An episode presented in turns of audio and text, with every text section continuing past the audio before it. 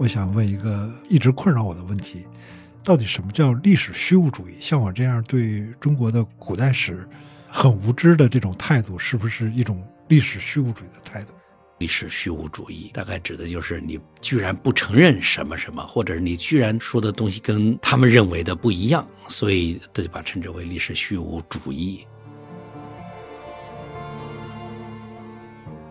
您刚才说啊，以后这种官修的历史可能不复存在，那可能会是人民每一个人都能参与到历史的写作中，那是什么样呢？我们想看历史的时候，我们会提一个非常具体的问题：我想看那个时期的小说的历史，某个时期的某一类小说的历史。所以你会提这样的，你不会说我想看历史，那你怎么看历史？那个时代你又不能重新过一遍，没有任何人能够重新过一遍那个时代，因为那个时代是无穷无尽的。那学历史是不是会让人更有历史感？这又是一个很怪的一个词儿啊。比如说，什么叫历史感？如果我们把它简化一点，历史就像有个玻璃二象性那样的一个光一样，历史也是有一个二象性。这个二象性就是断裂与连续，一刹那跟另一刹那之间是有断裂的，对不对？但是，一刹那跟另一刹那之间又有连续。所以历史基本上是永远在这两个因素之间在流动，一个就是断裂，一个就是连续。如果我们在变化，我们才觉得我们的生命有意义；如果我们的过于连续，我们的生命就没有多大意义。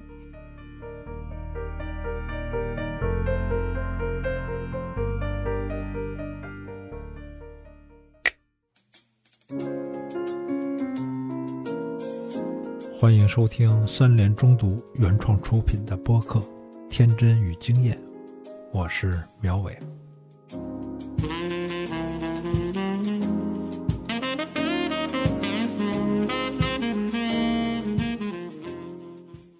各位好啊，欢迎大家收听《天真与经验》。今天很高兴请到北京大学历史系教授罗新老师。罗老师好，嗯，大家好。罗老师写过很多本书啊，历史专业书，像《漫长的余生》是最近的一本吗？哎，还有那本叫什么《黑什么》？黑山上的北魏皇帝。黑山上的北魏一个一个小册子。哎，是，嗯，那个我也努力的翻了翻，但是实在是感觉有点遥远。北魏是不是我们去大同看云冈石窟那个是跟北魏是最联系比较紧密的？大同。呃，历史上叫平城，就是北魏的第二个首都。嗯，啊，就是北魏作为一个国家来说，它就算是第二个首都。第三个首都就是洛阳。哦，那就是一步一步往南方打过来的。呃，人们这样用这种空间上的移动来说明北魏国家的性质在发生一定程度的变化。先是从塞外的和林格尔。啊。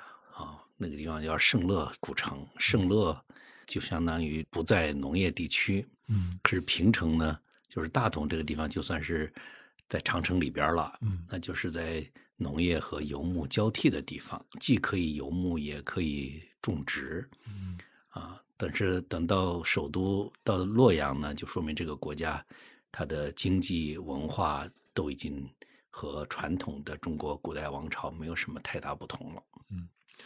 那他们是属于叫北方少数民族吗？还是说 有一个专门的一个民族的一个名称呢？我们应该这么说，就是这个王朝或者说古代的这种国家，它的建立者，它的主要的统治的核心力量是什么人？是什么带有什么族群性质的人？那，如果如果问题换成这个问题，我们就回答说。这些统治者，他们的主要的王朝所依赖的这些人，有权有势的这些人，嗯，主要他们主要是啊鲜卑人，鲜卑，嗯嗯，所以历史上称之为拓跋鲜卑，嗯，国家是什么人呢？国家里面什么人都有，嗯，那多数都还是说汉语的农民，嗯嗯，那鲜卑有自己的文字和或者语语言是什么样的吗？哎，你问了一个特别尖锐的问题，呃。过去有人甚至相信鲜卑有自己的文字，就是拓跋鲜卑有自己的文字。这个当然我是从来不太相信，啊，现在也没有证据证明拓跋鲜卑有自己的文字，但是当然，拓跋鲜卑有自己的语言，鲜卑人有自己的语言。嗯。嗯，所以在拓跋鲜卑的建立的这个王朝里，他的早期大概宫廷里面主要是说鲜卑语嗯。啊，呃，当然也可能会有一些不会说鲜卑语的人说其他的语言，嗯那会有人翻译，包括汉人会说汉语，嗯啊，但是随着这个王朝在中原的时间越来越长，呃，大概说汉语的人越来越多，说鲜卑语的人越来越少。但即使是这样，我们可以相信那个王朝大概在相当长时间里面是双语或者是多语言的，嗯就是在政治语言里面，就不只是社会上的人，就是在施政的时期，语言应该都是多种语言。只不过从孝文帝迁都到洛阳开始，他就禁止说鲜卑语了，至少是在朝廷里不许说了。我问您这几个问题，已经充分暴露了我对历史的无知啊，所以我想也别假装自己懂了。我想问一个一直困扰我的问题：到底什么叫历史虚无主义？像我这样对中国的古代史很无知的这种态度，是不是一种历史虚无主义的态度？呃，我我没有仔细的学习过历史学史嗯嗯啊、也许“历史虚无主义”这个词在历史学史里面在什么时候出现过？也许，嗯，但是我自己听到这个词儿是非常晚近的，最近这几年，这这些年。那么我刚开始当然听不懂，不懂这个词的意思。嗯呃，我后来看别人某些场合下使用，我猜就是指的是那些呃对做一些历史翻案性质的批评，批评他们的时候用的一个重要的武器啊、就是历史虚无主义。大概指的就是你居然不承认什么什么，或者你居然说的东西跟他们认为的不一样，所以这就把称之为历史虚无主义。我想说历史虚无我能够理解，加上主义就不容易懂。那这几年我们也经常听到另一个词，就叫集体记忆。这个词儿其实我也不是特别明白。我我知道个人的记忆是什么，就嗯，一个人写小说或者一个人写回忆录，这是他属于自己的记忆。那么，所谓集体记忆这个词儿是你又问了一个很尖锐的问题，回到过去五十年或者更早一点点时间，提出历史记忆，可能是有一点突破性的、革命性的意义的，啊，那就是把历史看作记忆，不把历史看作一个被确定的一个东西。有的人把我们对过去的复原、呃理解看作是过去，把它等同起来，这是传统的，不只是在中国，可能在很大范围内的人类的文明史里边都是如此，就把我们对过去的那个描述看作是过去。现在呢，把它区分开来，说我们对过去的那个描述呢是历史，但历史不等于过去。历史是什么呢？历史是就像记忆一样，是某种记忆。呃，我们记忆的东西不一定就是我们认为我们宣称的那个东西，对不对？你就像你记得昨天的东西，可是昨天同样经历那个事件的人，可能记得跟你差别很大，所以那只是各自的记忆。我们的历史也是这样，我们所写的历史，我们所读到的历史，都是对于过去的某种说法有一种记忆，所以那个时候就说这种记忆。但是比如说记忆这个东西，就人的本性来说，记忆就是一个个体的东西，它不是一个说我们俩人一块儿记记不住的啊。我们各自有一个脑子，我们只能这样记。那怎么说历史呢？有的人说历史不就是一种集体记忆啊？集体记忆意思是说，呃，大家共同的记忆。但是我们其实，在社会生活当中，我们找不到一个机制，把大家共同的记忆呃弄到一块儿，呃加以甄别，剔除一部分，选择一部分，其实找不到这个办法。所以事实上，我们只能承认，我们读到的过去的历史，它还是部分人的记忆，或者说被部分人认可了的，被部分人选择过的，呃，确定下来的记忆。然后呢，说成是所有那个时代的过去，啊，那这当然反映了一种权力关系。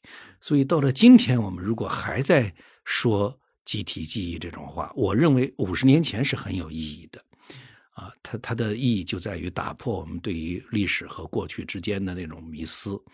但是今天如果还在动不动就说我们要一个怎样的集体记忆的时候，我们就要特别小心，因为集体记忆是一种权力的表达，反映了一种权力结构，反映了一种一些人对另一些人的权力关系。所以我们要小心，记忆是个人的东西，集体记忆是怎样出现的？我们要小心这个过程。嗯，可能我要问一个稍微更容易点的一个问题啊，比如说我们我跟您的这个聊天本来是想在十二月份聊的，可是没想到这个啊，十二月份一放开，然后大家就感染，然后过年过过春节，现在我们是在春节后才聊。但是好像哎，这两个来月就迅速把过去三年的事儿给不能说完全忘掉吧，就是呃，跟过去三年的气氛就很不一样了。这个现在是一个很正常的一个状态了。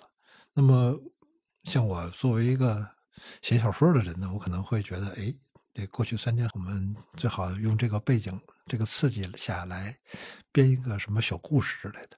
那我不知道一个受历史训练的人。怎么看待？比如说过去三年，他是怎么思考的这个事儿？我不知道别人怎么说。啊，我自己是把这当做一个罕见的机会，因为呃，我相信，因为你比我年轻啊，至少到我这一代人为止，在我之前的一代两代，我说的代大概就差十岁左右的，他们的经历比我们丰富的多。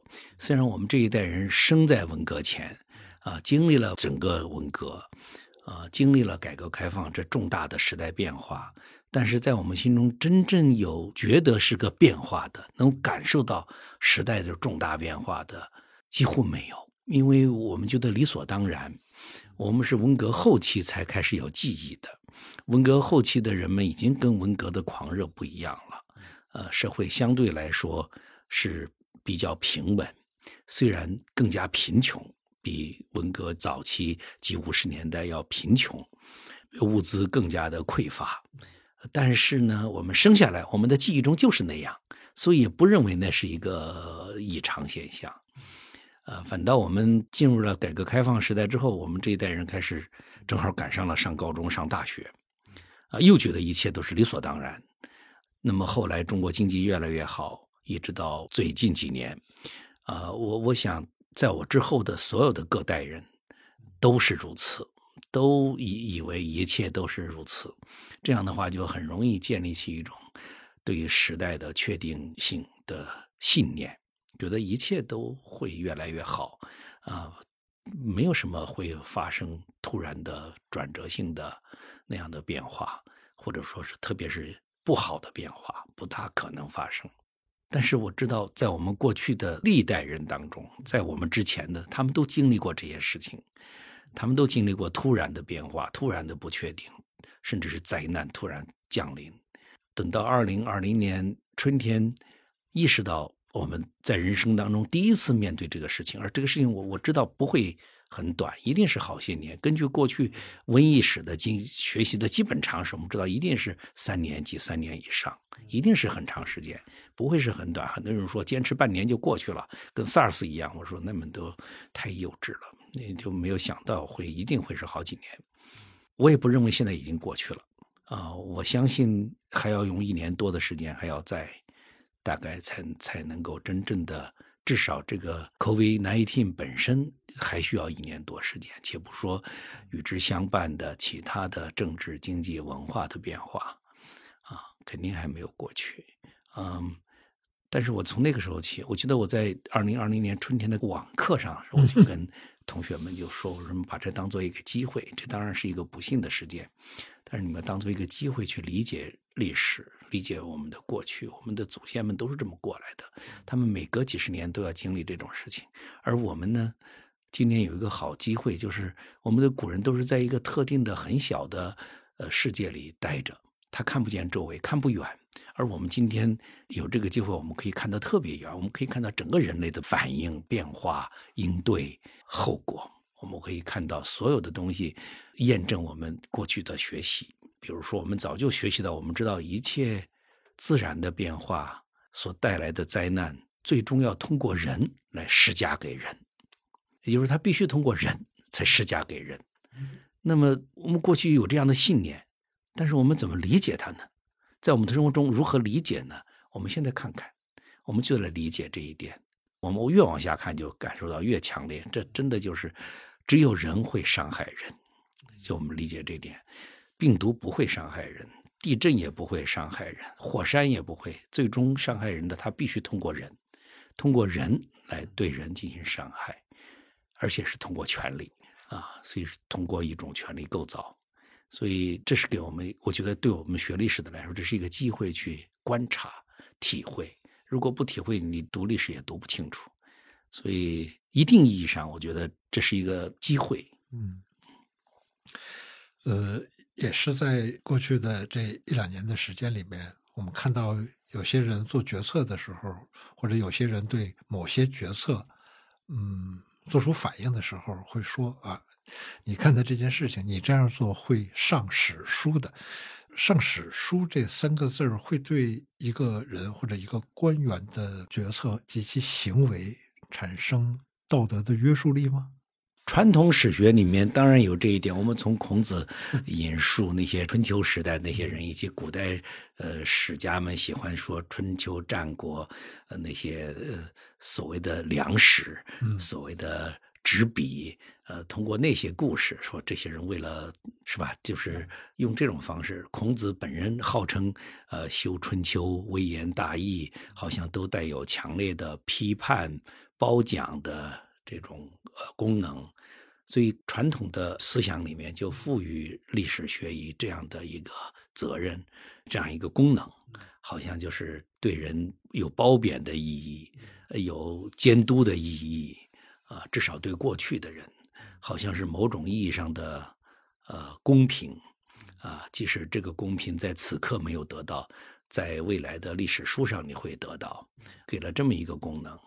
有没有意义？有多大的意义都很难说，啊！但是它是我们道德过去的道德观的构成部分，它是不是历史学的真实的面貌，我们不知道，这个很难说。甚至很多情况下不是，很多情况下是恰恰相反的。但是他们赋予了它这个意义，成为我们文化观的一部分。只不过在现在世界，人们还说这个话，我觉得不仅是意义不大的。而且是错误的，我不认为，呃，我们还可以用一个人要进史书这种话来褒或者贬。今后没有史书了，啊，没有一个像过去由官方确认、官方裁定的一个正史作为史书这样的东西。谁可以进历史，谁不可以进历史？什么事情可以写，什么事情不可以写？这是由权力构造决定的，是根据他们的需要决定的。啊，虽然他们的需要也是多方面的，不是单一的，但是今后不会再有这样的了。我们今后的历史是丰富的，是随时在变更的，是属于每一个个人的，既属于那些研究历史学的专业的研究者和写作者。也属于普通大众，任何能够书写和不能书写的人，嗯，那种单一的表达强烈权力关系的史书，不再有意义了。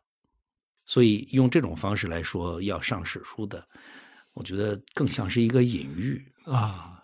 是一种修辞而已，嗯，就是正义此时此刻不能实现，但是但是以后啊，你的所作所为会上史书的啊，啊，就是一个文人的骂人话啊。我很小的时候就听过一句话，叫“好在历史是人民写的”。那个时候我比较年轻的时候听到这句话，好像据说是刘少奇说的哈。但是呢，我最早的历史观念呢，好像也是我妈教给我的。他告诉我说：“说刘少奇同志啊，接待过一个掏粪工人，叫石川祥，然后跟那个石川祥说，我是国家主席，你是掏粪工人，但我们都是为人民服务，大概是这个意思啊。”我妈就跟我说：“这能一样吗？一个是国家主席，一个是掏粪工，呃，就这句话，他老人家这个质问对我很有教育意义，但是我说不清楚这个教育意义是什么，进而我其实挺怀疑那句话的。好在。”历史是人民写的，您刚才说啊，以后这种官修的历史可能不复存在，那可能会是人民每一个人都能参与到历史的写作中。那是什么样呢？比如说，我们回顾以前是二十四史啊，有一个大书柜摆着二十四史，这就是历史啊。这就是我对中国历史最直观的认识，就是有一个红木书柜，然后 摆一套二十四史。那以后的历史是什么？纪录片、视频，每个人的微信的朋友圈是一种什么？比如说，五十年后的人们看说：“哎，我想看看二零二零年左右的历史，那是什么东西？”他会觉得哪个介质的东西是最真实的呢？啊，我觉得不是一个介质的问题，而是一个你提了一个什么问题，你想看什么的问题。啊，所谓的好在历史是由人民来写的，这句话就相当于在此刻你不能够得到的东西，你相信最终。施加给我的这个权利，他也不是决定者，他不能够抹掉我的生命。虽然他可以此刻抹掉我的作为生物体的这个生命，但是我的这生命已经在这个地球上存在过了，这你不能剥夺，这个事实你不能剥夺，在这个意义上是有意义的。但是我们知道，在传统在过去的那个权力构造里面，是可以真正的抹掉的，现在很难了，现在非常难了。所以在到了今天，我觉得什么还是历史呢？就刚才我们说的这个话，指望着那种官方裁定的某一部著作对历那种把那当做历史的那种历史是对历史的那种书还有没有呢？或者说那种文献还有没有呢？当然有，我们现在还有各种各样的呃历史决议，是吧？那就是基本上是所谓的权威的历史框架。必须不能离开那个框架，在某种意义上，但是这些不能叫历史了，啊，历史是所有的东西就叫历史，无所不包。问题在于，我们想看历史的时候，我们会提一个非常具体的问题：我想看那个时期的小说的历史，某个时期的某一类小说的历史。所以你会提这样的，你不会说我想看历史，那你怎么看历史？那个时代你又不能重新过一遍。没有任何人能够重新过一遍那个时代，因为那个时代是无穷无尽的，任何时间和事件都是无穷无尽的细节，所以任何人没有办法重新描述和重新观察，都做不到。所以我们只能够去做概括、做抽象的提炼，啊，去做这种写作。那这样的历史就会变成历史本身变得无穷无尽，因为需要而出现历史。所以大家都在写二十世纪的历史，可是二十世纪的历史永远也写不完的。最重要的是，我觉得到了今天，我们知道了没有人能够垄断历史的，没有这种可能了。嗯，这是我们二十世纪的人最大的幸福。那学历史是不是会让人更有历史感？这又是一个很怪的一个词儿啊。比如说，什么叫历史感？比如能看到说啊，历史不会重演，但历史会押韵，就等等这些小俏皮话都会啊。更冷静一些，更理智一些，或者是更有历史眼光一些，这是历史眼光、历史感。这这东西是什么呢？历史感这个词儿特别有意思，就是因为我认为在专业工作者的小圈子里面也用这个词。另外，在文化界也使用这个词，我们生活当中也会使用到这样的词。在你提这个问题之前，我从没有想过怎么去解释这个。呃，为这个事儿，我们在小圈子里可能还会还会产生很激烈的分歧。那么，比如说在专业内部，我们会说到历史感，会说某个人写了一个历史问题，另外一个人也写了一个历史问题，我们可能会判断，表面看都写的很复杂，考证知识，所读的书可能都够。都相当一样，但是呢，可能会大家都会不约而同的几个人都会评价一个人说，这个人可能就是历史感差一些，会有这种评价。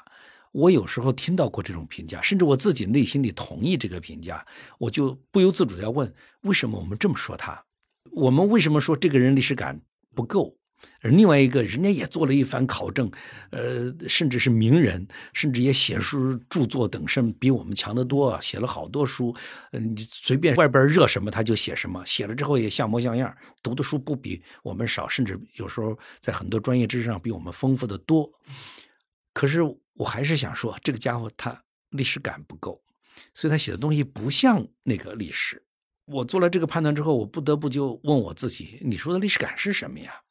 啊，这是我们专业内部说的一种历史感，就是我们会觉得他是不是真正的贴近了那个时代，他是不是读了他的东西，让我一下跟着他进入到了那个时代。我看到的不只是他写的东西，而且是看到了更多的东西。我通过他看到了更多的东西，他打开了一扇门，他让别人走到了一个很大的世界里去，他自己并没有有意识的说外面的世界，带着我穿越回去，就让你一下子看到更深的东西。嗯，呃，我举一个简单的例子，就是我们大家都对三国史非常熟悉，可是呢。我是第一次读到我的导师的一篇论文的时候，我才真正的第一次理解了三国史，或者说不叫理解了三国史，我才进入到了三国史。那是在我读硕士的那一年，我就无意之中，别人给我一本历史研究杂志，上面有一篇我导师的文章，田余庆先生的文章，上面写的是这个呃隆中对在认识。隆中对谁不熟啊？我们中学会会背，可是我从来没有想过这隆中对背后的历史观。历史感是什么？从来没有想过。当然，我现在的看法也是，我也不相信隆中对真的是一个真正的当场的对答。我认为是背后诸葛亮自己写的东西，是在很多年之后重新自己编造的一个东西。但是即使是这样，我当年读了我导师的那个文章之后，非常震惊。我觉得一下子我对三国有了一个不同的理解。呃，在这之后，我就赶紧去找他写的其他关于三国的文章，比如说。啊，我我认为他在三国史这到目前为止最优秀的几篇文章都是他写的。如果要列十篇的话，他至少要占五六篇。特别是其中有一篇写刘备的这个益州系统，这个蜀国的政治结构的，叫做《从李严心肺与诸葛用人》这么一篇文章。我觉得读了那文章，你就觉得哦，这就叫历史感，你就觉得他。站在历史里边去了，他在那儿观察，他不是我们这样在书上观察，我们在字和字之间观察，我们在词汇之间，在文句后边在那儿理解，他不一样，他在那个时代理解，他站在那个时代的某一个有趣的一个位置上，在那儿东张西望，他的描述跟你从这个文字上读到的是不一样的。啊，我把这叫做历史感，但我认为这是专业工作者所经常说的历史感，就是一看就知道你这个人是在做字面的研究，还是做做历史的研究。这中间的确有一个，我不认为可以精确描述的、精确解释的历史感。但是我认为社会上今天我们在社会生活当中也会说历史感，跟这个不一样，是不一样。是啊，社会生活中所说的这个历史感，在很大程度上指的就是。你有没有把此刻放在过去、未来之间？嗯，你怎样理解你的此刻的经历？嗯，我们此刻的所思所想所见，在时间的连续中是什么意义？嗯嗯，这个我我觉得这个大概是我们现实当中所说的这种历史感。嗯，我可能只比您小五岁，所以也差不多是是是同时代的人嘛。也跟您有相同的感受，好像是过去四十年没有想过说，我们向上走的这个步伐是不是会变啊？没想过这个问题。但是这几年忽然有一种哦，那个叫身处于历史中的一种感觉，就会不断的寻找安定感啊。比如说，我听到一种说法，也是一个上次来的北大的一位老师跟我聊的，他说，他说过去四十年是中国。三千年历史中少见的四十年是从未有过的。那我们以后可能回到这个常态中。我我听了就心里一凉。为什么要需要这种好像要往历史这个长河里面扔一个锚似的这种感觉啊？这种感觉是人到中年之后才会有的呢，还是学历史本来就给？其实是应该给这个现在的所有的人，年轻人还是？对历史感兴，或者是对历史感兴趣的人，都有这种可以让你从历史中找这么一个锚点的这么一个作用呢。我不知道我的问题是不是说清楚了？是我的意思是说，人们是不是有那种自己身处于历史中的那种感觉，才会想着往历史那个长河里面扔锚，然后会会去寻找这个坐标啊，来看，来来自己给自己算命，来自己给这个时代来算命。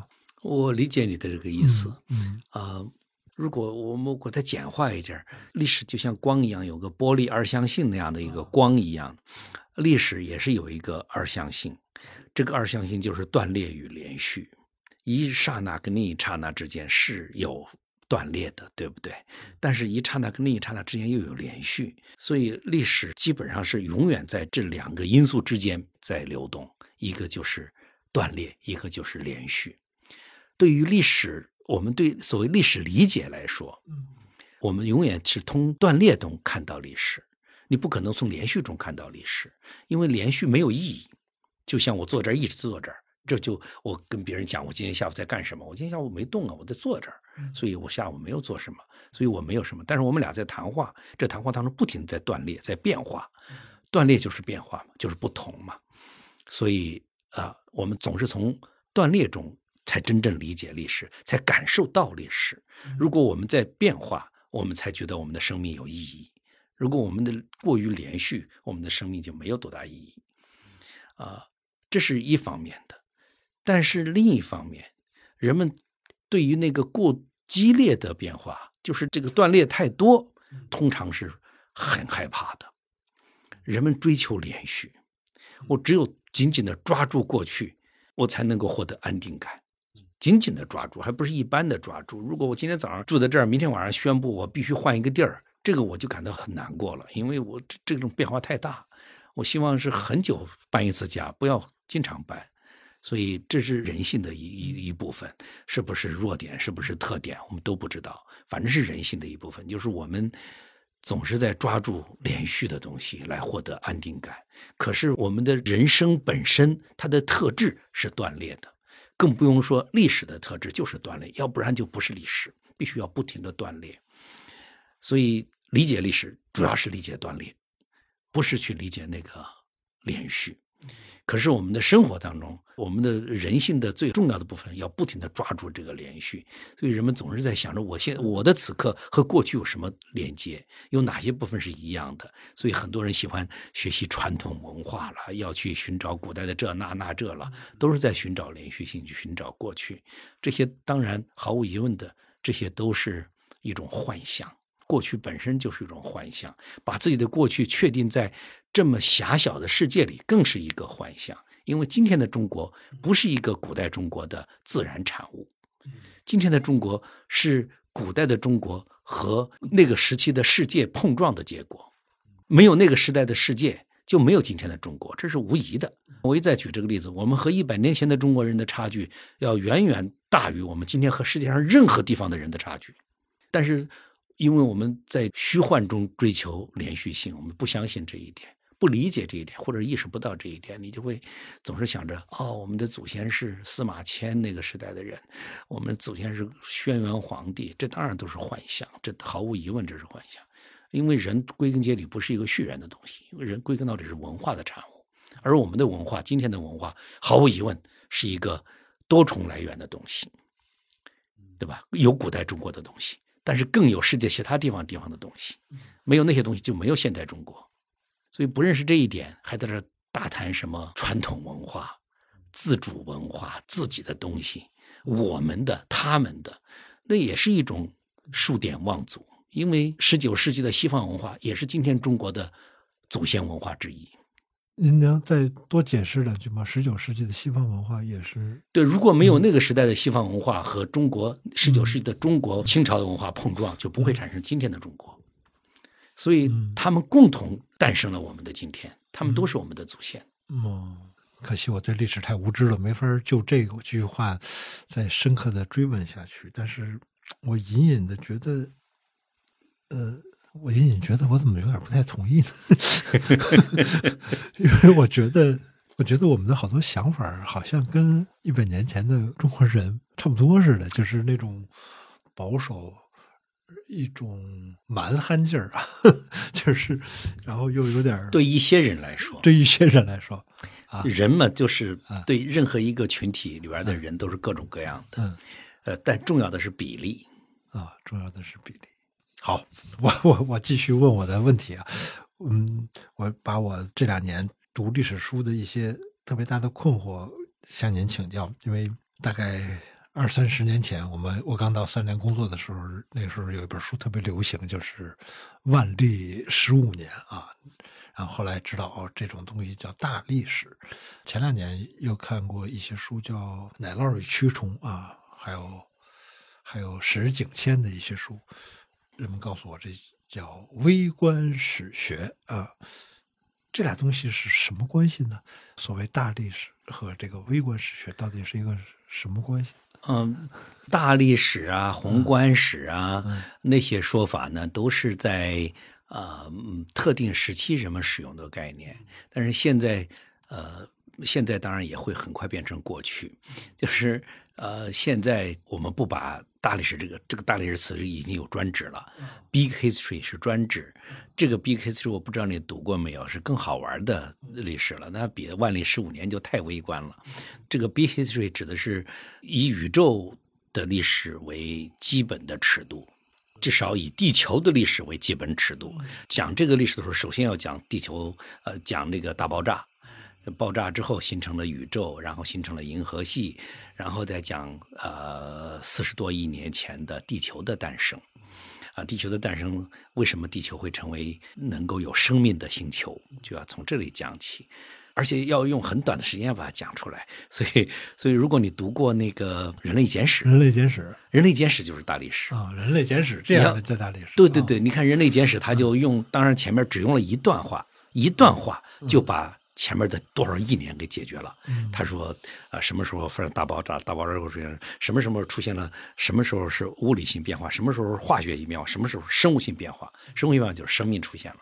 然后一段落就把这个问题给解决了。好，解决完毕之后开始讨论生命里边的人的出现，然后再用非常短的时间讲为什么在两百万年以来人类发生了那些重大的变化，会成为到二十万年前的现代人类的出现。”这又用很短的时间，就又又把这个推完。大时间尺度的才叫大历史，啊，就是那个以色列那个学者是吧？是以色列人吧？他是其中的一个作者，但是大历史比他还大，就是他只是还是他把所有的重点放在人身上，所以他前面非常简化。他吸取了大历史的写作的基本的特点。现在大历史的著作很多，这一类的书很有意思，因为意义在哪儿呢？它的意义就在于。当我们的尺度变化，我们测量事物的尺度发生了变化，那我们过去所在乎的东西也会发生变化。比如说，如果我们俩在这儿讨论说这个汉代历史，我们肯定要搞清楚，到底是刘邦在前呢，还是还是刘彻在前，是吧？汉高祖在前，还是汉武帝在前？这中间只差不到一百年，但是，哎，你要到那个尺度上，你还说这个还有什么意义呢？但是那个尺度上，其他一些事情变得重要起来了。哪一些节点发生的重大变化？比如说，呃，人类的变化里面，男性的喉结什么时候出现的？啊，我们的声带是怎么变化的？为什么会出现语言？啊，那就变得关键了。所以这一类的问题吧，包括我们现代技术啊，包括现在关注的 AI 技术啊，这变成的重要了。在过去的。比如说，对于这个瘟疫史来说，在过去的三年中，我们现在会讨论什么风控政策、清零政策，我们会把这当做一个重点。我们经历过的一切的痛苦，我们当做一个重点。可是，在大历史的关注下，会考虑这几年到底技术上发生了什么变化？那么，这个新型的疫苗技术是不是推动了另一种技术的发展，使得可能，比如说，在未来三五年的时间里边，癌症就被攻克了，诸如此类的，那才是他们关注的。那是更有意义的东西，甚至，嗯，哦，怪不得我不喜欢看这种东西呢，就是 就是因为那个有一个词儿叫“我的人性之高怜悯我自己”，就是 看文学书的人就老是变得很狭窄和自私啊，所以不是自很个体，嗯，你在乎的是个体，所以我挺喜欢看呃。什么奶酪与蛆虫啊，写历史中的某一个人啊，这种东西。但是我知道这个微观史学好像是一个西方的一个一套东西，是这样的吗？哪个东西不是西方的？我想问，包括历史学这个概念都是西方的，不是说它是西方的，是说是从哪个地方先开始？从那个呃对。但是我我我很奇怪的是是这样，就是以石景谦为代表的这个作者，我发现为什么我看中国古代史。看的是一群这个，呃，西方人写的，就是什么石景谦呀、孔飞利呀、教魂啊。如果看点正史，就是比如中华人民共和国史，我还看什么费正清主编的，就是，哎，然后有会发现，你就是典型的历史虚无主义的受害人，是吧？这不不，但是一方面是这样，但是比如我还看过有一本书，印象特别深，叫《烧钱》，就是讲那个烧纸钱儿这事儿，这是一个美国人写的，他就讲讲这个中国人为什么到清明节的时候烧纸钱。然后我总觉得，哎，这个题目怎么为什么是我那个？太无知了，不知道中国学者做过这方面的研究呢，还是说中国学者嗯真的没有做过这方面的研究？但是我始终觉得，就是我在看一点中国历史的时候，总是忍不住需要一个他者的目光，就是老要借助这个他者的目光来看我们。这个，我我想知道这个为什么，就是为什么一个喜喜欢中国历史的人也会。需要一个他者的目光，还有就是说，从您的这个专业角度看，是洋人他们发现问题、认识历史和研究历史的那个出发点和我们中国的学者的那个发现问题的那个出发点不一样吗？如果回到十年前，我会和你一样的问这样的问题，或者说思考这个问题，并且在这个思考之下回答这个问题。今天的我已经完全不这样想这个问题了。我觉得我看到了这个问题的实质是什么。我不认为这是一个他者的眼光。对于历历史来说，我们都是他者。对于中国的任何过去，哪怕是去年发生的十二月发生的海啸般的这个感染来说，我们都是他者，因为我们不是历史，我们都是现在，我们就是观察都是在现在。但是为什么你还觉得有个他者呢？因为在你心中，不只是在你心中，是在你的生活当中，有一个明确的国界，啊，有一个明确的，你把那个看作他，把国界之外看作他，这不是你的偏见，这是你的政治现实。你的政治现实也反映了你的文化现实，就是我们中国的文化发展是受中国的政治控制的。我们观察过去的方式。我们怎么理解过去？我们向过去提出什么问题？这些很大程度上反映了我们的文化发展水平。我们文化发展水平反映了我们的政治现实。所以，我不认为我们没有那种天赋去向过去提出有趣的问题、有价值的问题，而在于我们的文化整体是我们还没有进到那一步。这个不是对中国提问题的问题，是我们对人类的过去提问题。我们比如说，我们也研究西方啊，我们也研究世界，中国之外的世界，我们也当然我们研究的很少哈。我是从这个角度看这个问题。嗯，您的意思是说，我们整体的提问题的能力就被限制了？呃，被限制了。嗯，被我们的文化现实限制了。我们的文化现实是一个政治现实。嗯，但是要改变是很容易的啊，只需要自由。嗯，对历史提问题也是一种创造力。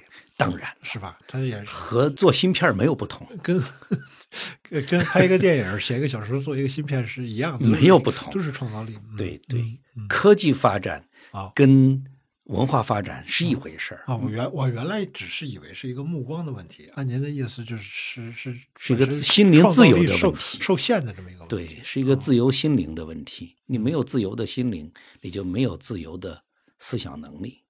可是。我也特别惊奇的看到啊，像十年前开始有甲骨文，那这个出版品牌出了哇两三百本，到现在两三百本这个世界史都是那个很久很久以前很远很远的地方的一些书。如果只是甲骨文还好啊，现在有汉清堂，这个那个后浪的汉清堂跟甲骨文对着干，那么还有方尖碑啊，叶林出版社的方尖碑。可能还有好几家这种出版社都在，所有的出版对，不管是国营的和出版公司，其实这些年都在出，发力于世界史啊，这这一类粗粗浅来说就是世界史啊，真是我觉得这这十年来应该是最重要的一个出版热潮。我们对这个世界历史这个兴趣从何而来呢？很多书还是很畅销的。您怎么看这个？我觉得。历史发展永远是复杂的哈，在我们的一个经历过的这二三十年的这个变化当中，一方面我会看到有些空间越来越狭窄，越来越逼仄，但是另一方面，几十年来的中国的这种强大的经济发展和文化发展，也积蓄了巨大的能量。这个能量是包括我们积蓄了一个人类历史上或者说中国历史上从来没有过的一个读者群，从来没有过的上千万人、数千万的受过高等教育的中年以下的人，啊，这个是中国历史上的人想都不能想象的、无法想象的事情。这样一个人群，就是一个不管怎么样都还在想问题，不管再怎么想，啊，还是有求知欲望。是啊，那那这不就是为出版事业带来了一个巨大的一个？本来如果其他方面也跟着有重积极变化的话，我们可以想象整个学术、文化、科技都会发生可以说革命性的变化。继续三五十年之后会有那样一个变化，但是我们没有看到。您这是赖环境啊，就是说为什么？这就是历史，你知道吗？这就叫历史感，就是我们把我们眼前的经历和我们的未来和我们的过去联系起来看，嗯我们处在哪个地方？嗯，因为我始终老记得那个我们在历史方面也曾经有过很多畅销书，呃，天朝的崩溃啊，还有那个江明老师的那个北洋水师的研究，这个在九十年代的时候也都是挺畅销的书啊，就起码跟那个甲骨文的一些讲外世界历史的畅销书是一样的。那当然也会引起很多争议。这个，而后来不知道为什么，就是哎，就觉得就变了。就是大家在说历史的时候，它那个味道变了。就是比如说，我们大家会看苏东坡传，会看这个庄子传，然后都是呃，这个我们诗意的生活，这个美学啊，都都是这样，都是这一套东西。对，对不起，我可能表述的特别不清楚，这只是我这个朦胧的一些感觉，就是总觉得好像那个认识的目光发生了一个变化，嗯，挺挺奇怪的。很有意思的是，说我们只能够通过阅读来看历史嘛？比如说，我看您的那个《月亮照在阿姆河上面》里面写那个丁丁伟良这梁那段，然后提到说是在北京的什么地方来着？在复兴门外，复兴门外啊，嗯复兴门外曾经有一片公墓啊，嗯是那个是这个外国传教士，还有整个英国英国公墓的，应该对，就可能是英国公墓，嗯可能主要是为英国人，但是后来外国人，大概西方在中国的，在北京的西方人。都葬在那儿，葬的不止英国人。我丁伟良本人是美国人，嗯所以葬的外国人很多。啊，如果有那么一块地方，可能大家会对那个丁伟良啊这个人或者那段历史啊有多的了解。那么，就像我还能够把这个云冈石窟啊跟这北魏能联联系起来一样，就是在您的书里面也写到，您去过很多地方，复活节呀、中亚呀这些地方。那么，我想知道的是，嗯、就是到处溜达看空间上的变化和这个历史的兴趣、阅读这个时间上的往前倒，这个关系是什么呢？彼此促进吗？去的地方越多，会对更久以前的事情人们喜欢那么说，嗯但是我当然不能那么说。嗯啊，我作为一个专业工作者，我得说，我们历史研究嗯主要不是一个田野工作，嗯我们不是做考古的，不是做人类学的，不是做民族志调查的，我们当然应该在图书馆工作，在档案馆工作就可以了，在自己家书斋里待着，捧着个电脑，拿着个笔记本就完了。所以这其实是正道，做历史学研究的正道。正道是做钻图书馆，是吧？对对哦，在资料室，在档案馆，这才是历史学研究的正道。嗯呃，我在《月亮照的阿姆和尚》这本书里边说的这些文章，嗯都不是学术文章，都跟我的专业没关系。确切的说，嗯只能说跟我个人有关系，是因为我个人是做历史学研究的，我只懂一点历史，所以我当我到了一个地方想写点什么的时候，嗯我不由自主的写的都是嗯过去的事儿，这个地方的过去，我所知道的过去，我所愿意了解的过去，嗯呃，这就相当于，如如果是你去一个地方，你要写那个地方，你就会呃更多的跟文学的文化的这些事情有关。所以我觉得这是由写旅行记的这些人的个人的素质决定的。嗯啊，不是说这是一种专业研究，这谈不上专业研究。这是如果是专业研究，也太肤浅了，对吧？专业研究是因为是要提出问题、分析问题，啊，解释问题。嗯，但是您写过一本叫《一个徒步的从从从大都到上都》，对，从大都到上都，那是真走了四百多公里。对，那个也不是一个历史的研究，不是历史研究。对，我这一类的写作其实都是不务正业，因为我的正业还是专业。对，其实是个人玩的，啊，但是因为我我只能只会这点东西，所以我在这些即使是在玩的时候，偶尔要卖弄，也是卖弄的都是历史方面的知识，所以别人会觉得哇，你又在这样来研究历史，其实不是，这不能算研究。历史研究是一个更加。枯燥的、更加繁琐的一个工作，嗯啊，千万不要把这理解为历史研究。嗯嗯，这是一个作为散文作者的罗老师啊，就是即使是您写的是散文，但是我也是觉得，哇，这好像不是给大众写的，不是对我们外行写的。但是，比如说我看《空王冠》，我看的时候就会觉得啊，这是给我们。虽然他写的是一个英国历史，但是我觉得这是给我们这些不懂历史的人，给我们大众写的。就是我很能容易能够区分说，呃，有些书它是属于叫按照西方人说法叫非虚构写作，是面向大众的那种历史书。那么，当然我也能，比如说什么唐德刚的晚清七十年啊，你看他那叙述口吻，一看就是聊天嘛，就跟跟大众写的。那这个历史学者他有多少那种说的难听点比如说他有多少那种说书人的本能？就是他有没有这种想跟别人讲古的这种愿望呢？如果有的话，他为什么不能够少写点专业著作，多写点这种面向大众的讲古的书呢？就学术本身 来说，我们的现代历史学根本不要求你去讲这些，就像讲书人那样讲历史，因为严格的说。你一旦那样讲历史，你一定会违反许多你的职业准则，一定会不可避免的，因为你会简化，你会夸大，哪怕你在很谨慎，你也会做出这种事情来，因为我们的现代学术准则哈，现代的这种标准还是很高的，这一点上我觉得没有什么中外，甚至没有古今的差别，都是一样的那些要求。既然这样。你就要谨守这个规则的话，就最好不要去做那些事情。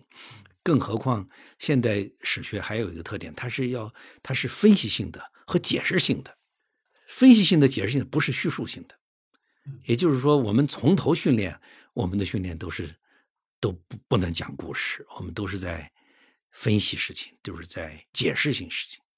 所以我们提的问题从来不是关于个体的，从来不是关于生命的。提的问题都是超越性的，这样的话，在这个体制里边成长起来的人，怎么可能会热衷于做叙述呢？啊，即使有一部分人，很少的一部分人，还有这个，这是完全个人的因素，他爱热爱这个东西，喜欢讲故事，或者说他具有这个能力，那有一些这样的人，他们还会写。啊，但是作为这个学科来说是排斥的啊。那您觉得《漫长的余生》在是一个专业的学术著作，还是一个您写的时候？这是我最大的 困惑。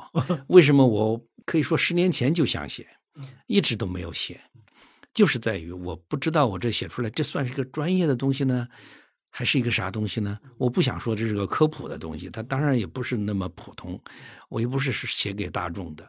但是你说我是写给自己同行的也不像，因为同行你就你就把那个关键问题提炼出三十五条来问一问就好了，啊，所以我不知道，我也不是想把它写成像我的老师写东晋门阀政治那样的一个政治史，我也没想写成那样一个，我自己都有点四不像那样的，呃，这就是为什么我都一直做不出来，直到这几年没事干了，在在家里待着，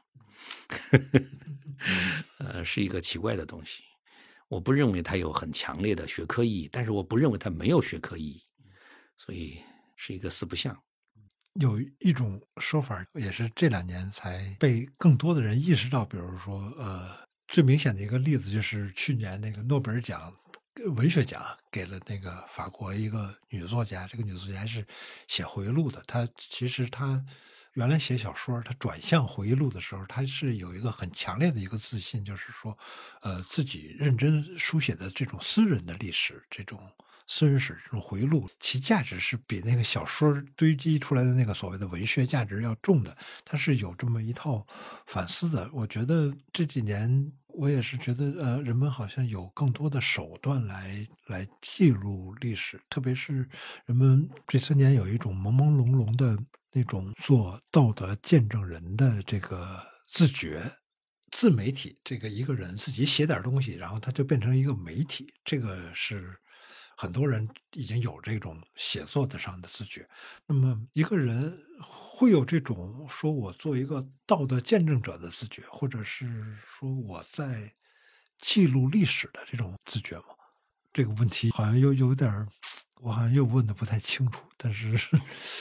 或者换一个问法，就是我们今天这么多人都在忙于记录自己和自己的身边的，呃，自己所经历的这个小世界，很小的这个世界，这些跟我们所说的那个历史有什么关联？哎，这这个问题还是您自己问。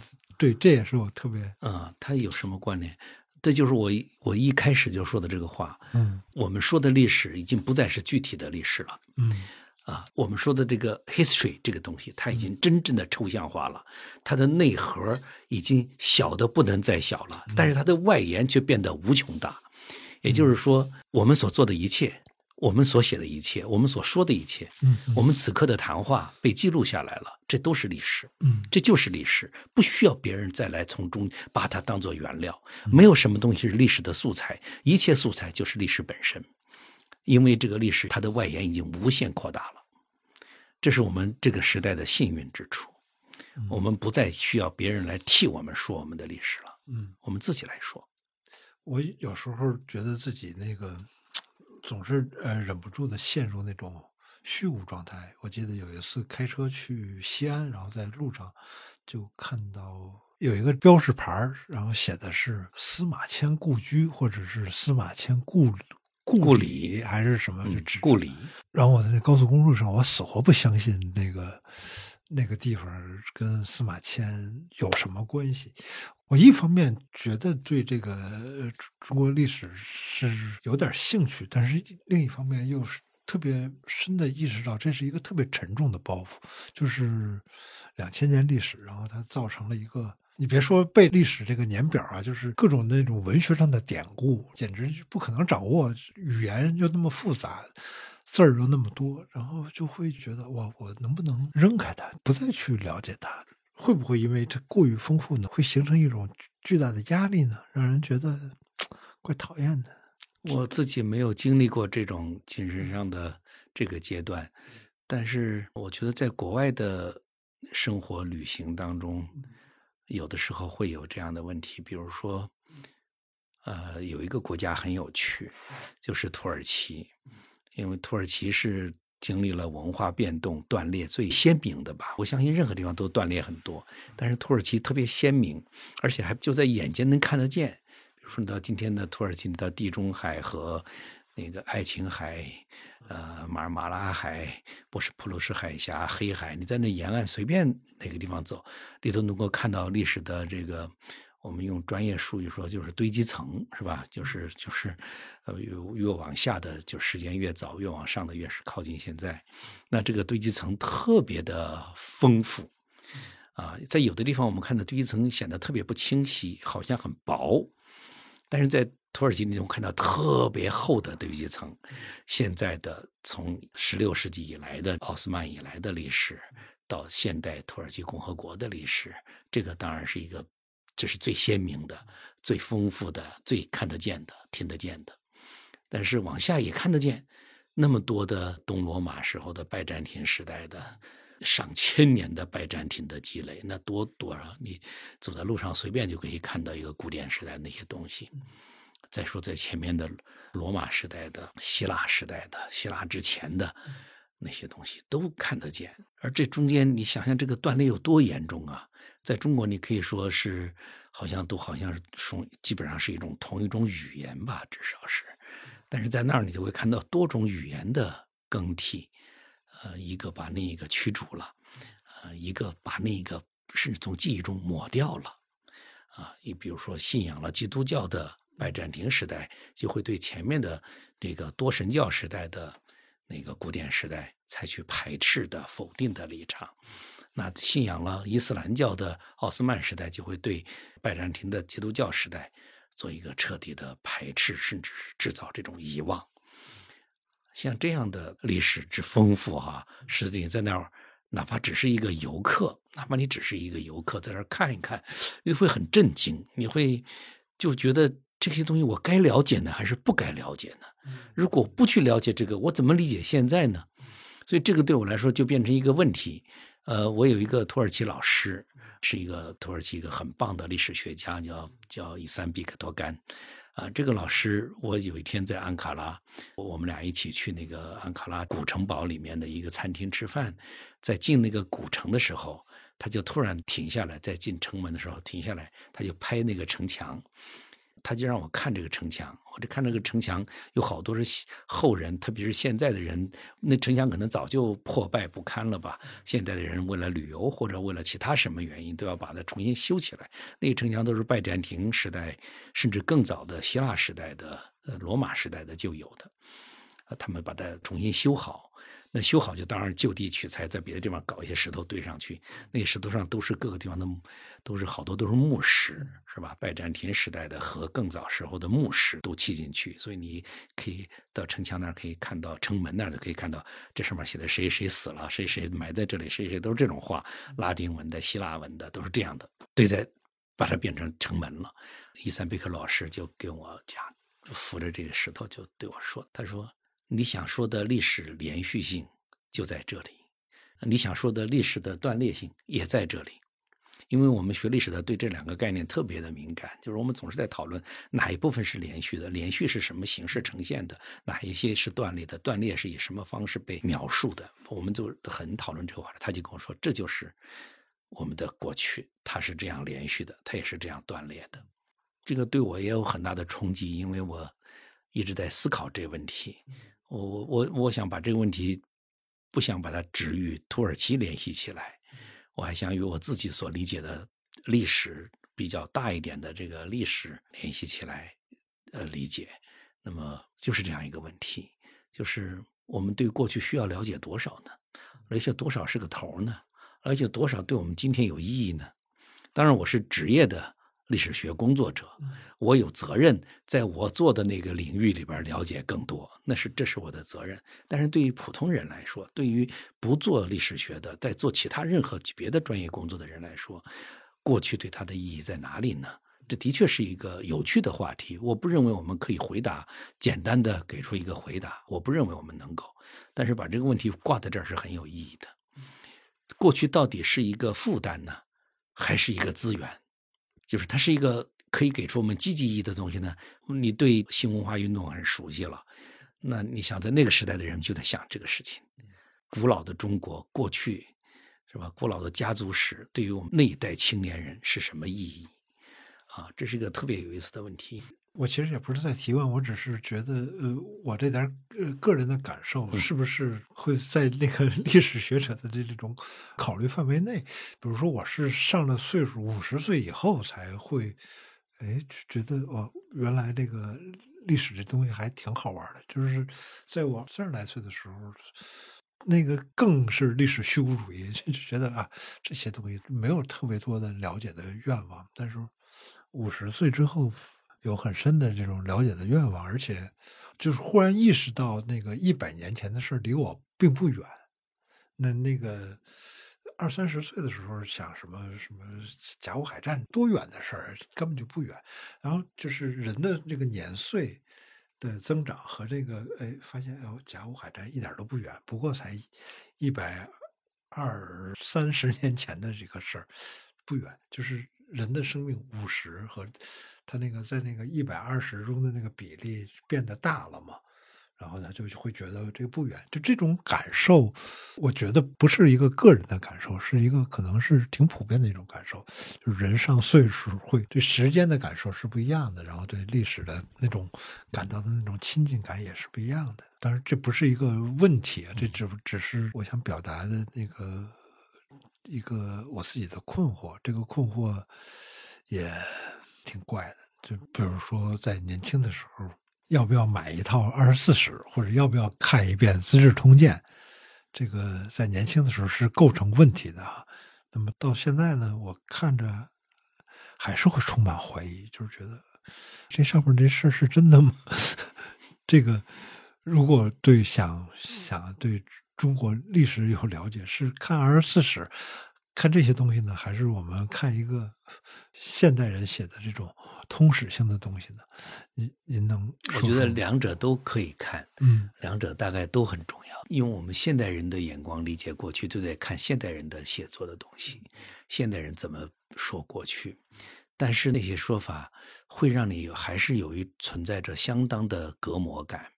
你只有读到了古人的原话，啊，古人的描述。古人的感慨，古人的那些判断，哪怕你不同意那些判断，啊，你会感觉跟他走到一起去了，那叫历史感吧？就是你觉得自己终于理解他的意思，嗯，理解他的想法，那个还挺重要的。等你突然内心产生了一种明白了，他就跟在我旁边的一个人一样，刘备不是一个舞台上的人，他是一个。坐在我旁边的这个老头儿，那你的感受会大不一样。而要达到这个效果，就得看他自己说的话，看当时的人对他的说法，当时的人的记录，那些会产生特别的亲切感。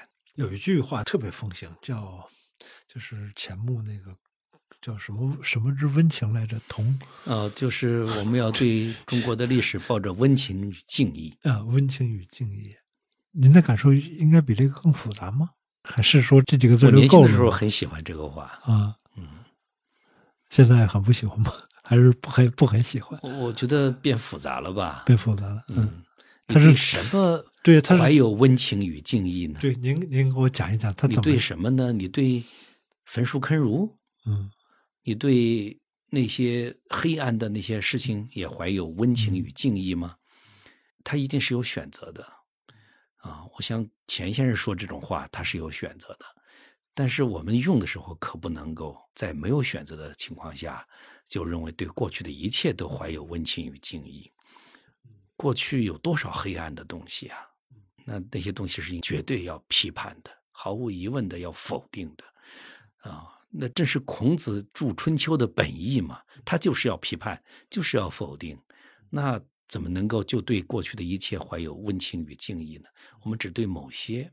如果温情与敬意是一种历史态度的话，是一种对学术的态度的话，我毫无疑问我赞成。但如果是对历史的简单的一种判断，我当然现在不能那样想了。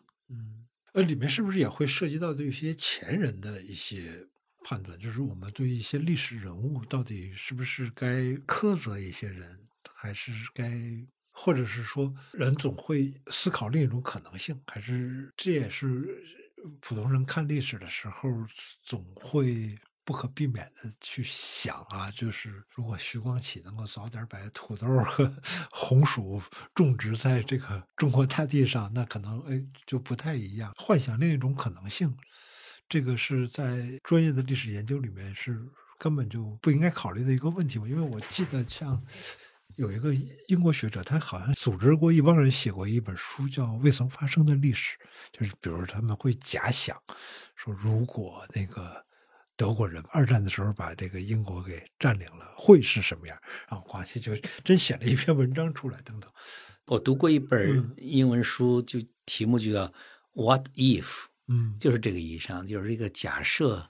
某个历史条件发生了变化，那后边会不会也发生很不同的一系列变化，与我们所已知完全不同的那种变化，这个是很有意思的事情。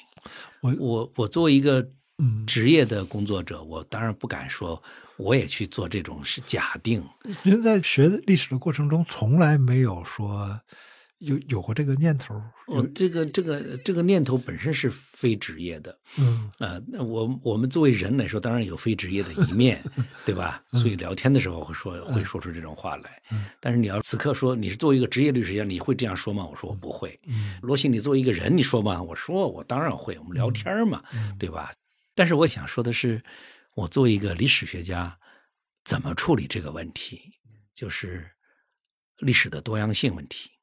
历史本身的另一种可能性的问题，我们有一个基本的判断，就是历史学的一个基本判断，就是学历史会让你知道，我们不必然是今天这个样子，这是一个基本的判断。这个判断跟你刚才所说的某个条件发生了变化是不一样的叙述，是不一样的背景也思想逻辑也不一样，是一个什么逻辑呢？就是我们今天是这样的，是什么样的？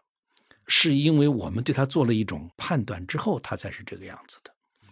我们今天是什么样子，其实是有多种可能的。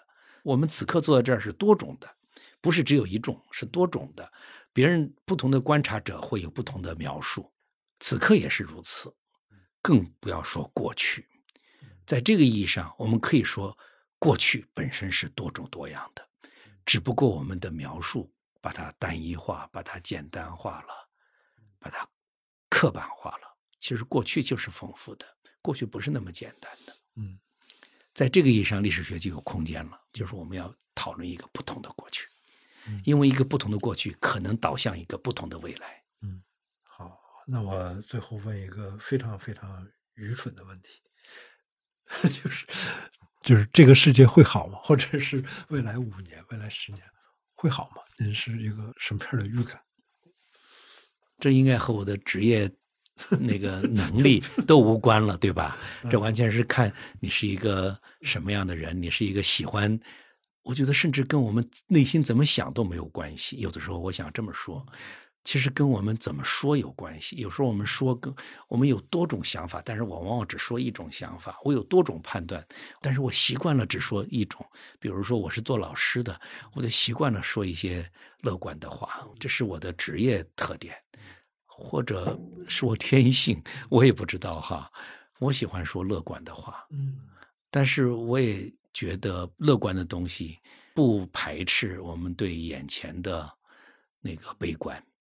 也就是说，长远的看是乐观的。我我总是要乐观，不乐观就，对吧？活着还有啥意思？